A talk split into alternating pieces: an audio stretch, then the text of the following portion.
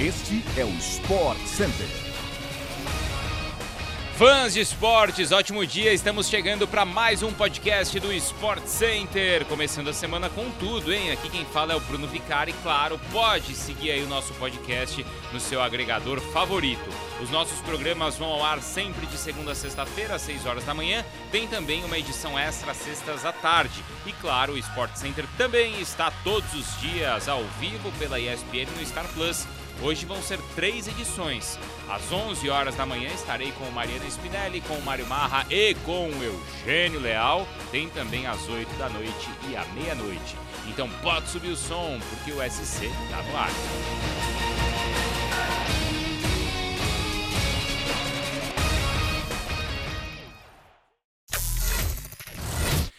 A 22ª rodada do Brasileirão garantiu mais uma vez muita emoção ao fã do futebol. O fim de semana foi marcado pelo líder Palmeiras, abrindo espaço na tabela após a vitória no derby na Neoquímica Arena. No domingo teve goleada do Flamengo, vitória do Fortaleza e também o triunfo do Inter no Beira-Rio.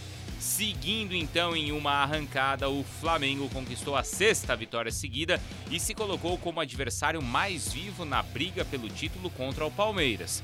O time alternativo do Rubro Negro enfrentou o Atlético Paranaense também com o time reserva e foi um atropelo. Adversários nas quartas da Copa do Brasil, os times mediram força do elenco do Flamengo no Maracanã e aí a melhor ficou com o time da casa. O Marinho brilhou com três assistências e o Flamengo venceu por 5 a 0. Brigando, mas aí lá na parte de baixo da tabela, o Fortaleza se viu enfim fora da zona do rebaixamento. O Leão do Psi ganhou muito moral depois de visitar o Ceará na Arena Castelão e vencer o clássico. Com gol de Moisés, Voivoda e companhia deram mais um passo para longe da crise que pressionou o treinador e o elenco nos últimos meses e mira agora uma subida ainda maior na tabela. O Atlético contou com gol nos acréscimos de Allan Kardec para vencer o Curitiba fora de casa. O gol foi marcado aos 50 minutos do segundo tempo e a vitória por 1 a 0.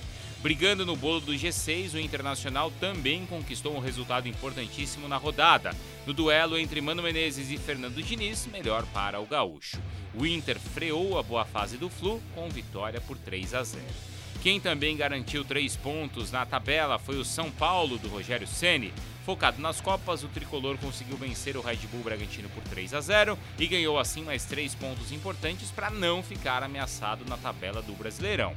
Em Minas, o América ultrapassou o Santos ao vencer por 1 a 0, gol de Pedrinho ainda no primeiro tempo. A partida marcou a estreia do meia Luan com a camisa do Peixe. Bia Haddad Maia fez história no Canadá nesta última semana. A tenista se tornou a primeira brasileira a figurar no top 20 mundial e chegou no melhor resultado de sua carreira com o vice-campeonato do WTA 1000 de Toronto. O fã do esporte acompanhou toda a trajetória do torneio na tela da ESPN pelo Star Plus. Bia avançou derrubando grandes jogadoras no caminho. No mata-mata, ela eliminou a Leila Fernandes, também canadense, 13ª melhor do mundo. Nas oitavas de final, ela bateu a melhor jogadora do mundo, a Iga Swiatek, que hoje, por si só, já havia se tornado um feito histórico. Foi incrível o que a Bia fez. A brasileira também seguiu construindo vitórias importantes quando superou a Bentic e também a Pliskova. Na grande final, Simona Halep foi mais constante do que a Bia e acabou levando o troféu em Toronto. O confronto foi disputado, foi muito cansativo, com toda a trajetória da tenista na competição. Foi assim durante toda a competição lá em Toronto. A romena venceu o primeiro set por 6-3, mas a brasileira devolveu no segundo, vencendo por 6-2, e aí no último a Halep conseguiu a vitória, vencendo por 6-3.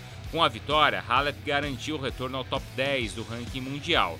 Para Bia, além da posição no ranking, fica o feito de ter sido a primeira brasileira a chegar em um nível tão avançado de competição desde o início da era aberta, como é conhecida a época de ranqueamento das profissionais. O fã do esporte quiser seguir acompanhando a Bia, é, pode continuar ligado, claro, na tela da ESPN pelo Star Plus. A brasileira segue na América do Norte e vai disputar agora o WTA 1000 de Cincinnati, que começa nesta segunda-feira ao meio-dia. O clássico londrino entre Chelsea e Tottenham prometia muita emoção para o início desta Premier League na Inglaterra. Mal imaginava o fã de esportes que toda a atenção ficaria por conta dos treinadores das duas equipes. Após a partida, após o 2 a 2, o técnico Thomas Tuchel e Antônio Conte, os dois se estranharam e quase protagonizaram cenas lamentáveis no gramado.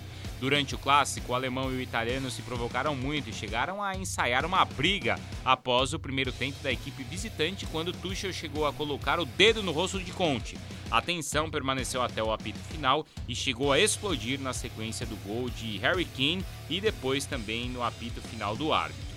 Ao fazerem o cumprimento protocolar no fim da partida, os dois treinadores prenderam as mãos e trocaram ofensas, gritando um no rosto do outro. O alemão ficou especialmente irritado porque o italiano não levantou os olhos na hora do cumprimento e que foi encarado como desrespeito. A temperatura subiu e a turma do Deixa Disso teve que entrar rapidamente em campo para separar os managers antes que eles partissem para a troca de socos. No final das contas, ambos acabaram expulsos pela arbitragem e vão desfalcar os seus clubes na próxima rodada. Aliás, para o fã da Premier League, a rodada segue, tá? E vocês acompanham tudo na ESPN pelo Star Plus. Hoje, segunda-feira, tem um grande jogo do Liverpool contra o Crystal Palace às 4 horas da tarde, ao vivo para os fãs de esportes.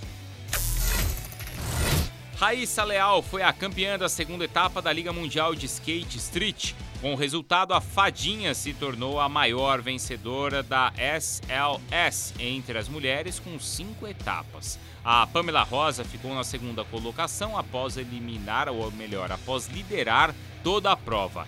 Já a japonesa Momiji Nishiwa completou o pódio. Pamela dominou toda a prova até a última manobra, quando levou a virada da Raíssa. A fadinha do skate venceu a segunda etapa seguida de virada no finalzinho.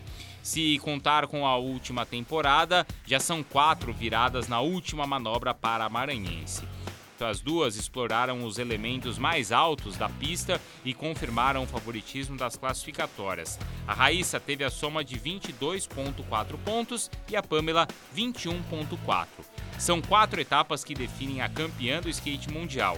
A terceira acontece nos dias 8 e 9 de outubro em Las Vegas, enquanto a quarta está confirmada para 5 e 6 de novembro no Rio de Janeiro. É isso, pessoal. Assim a gente chega ao fim então de mais uma edição do nosso podcast do Sport Center. A gente volta, claro, na próxima terça-feira. Amanhã cedinho estaremos por aqui. Até mais.